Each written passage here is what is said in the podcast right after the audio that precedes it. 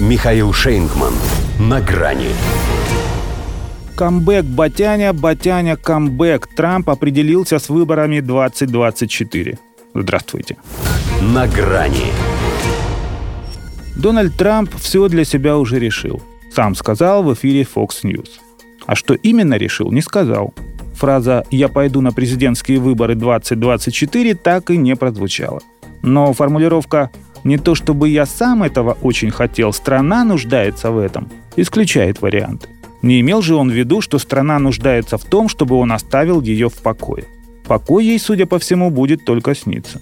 Хотя и не столько из-за его камбэка. Едва ли не ежедневная стрельба на улицах, драматический миграционный кризис, Очередное явление 45-го президента, если и станет еще одним серьезным раздражителем, то скорее не для народа, а для Белого дома. Впрочем, и для народа тоже, поскольку устранением проблемы по имени Трамп демократы займутся в первую очередь, оставив все прочее на потом. Да он и сам не говорит, что будет легко. Это не весело, постоянно сражаться, всегда сражаться. Тем более не весело постоянно проигрывать эти сражения. Его сторонников объявляют внутренними террористами и готовят судебные расправы над ними. Его митинг 4 июля отменяют из-за угрозы беспорядков, и все последующие его встречи может постигнуть та же участь. По его Trump Organization пристрастием работает прокуратура Нью-Йорка, присяжные уже вынесли первый приговор. А там дел не в проворот. Иначе говоря, прежде чем спасти Америку, судя по всему, именно под этим слоганом он отправится в новый поход на Вашингтон, ему бы для начала спасти себя – Правда, как показал его первый после поражения аншлаг, он находится в хорошей форме.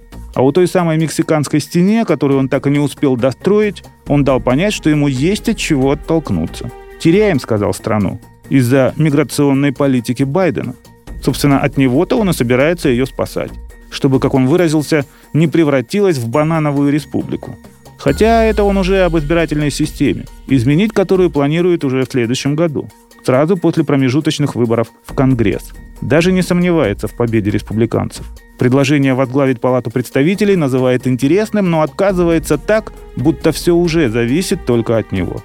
Соблазн расправиться с ненавистной Нэнси Пелоси, наверное, велик, однако он рассчитывает сделать это руками своих соратников. Обещал подсобить им в этой кампании, но сам рассматривает ее лишь как возможность размять косточки и протестировать свой электорат перед главной битвой.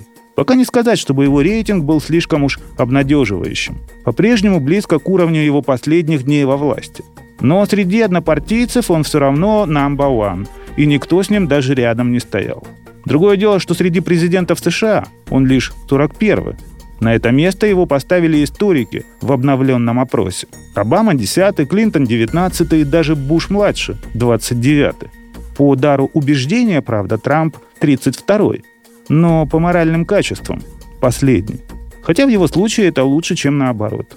Можно убедить в том, что и с моралью у него все в порядке.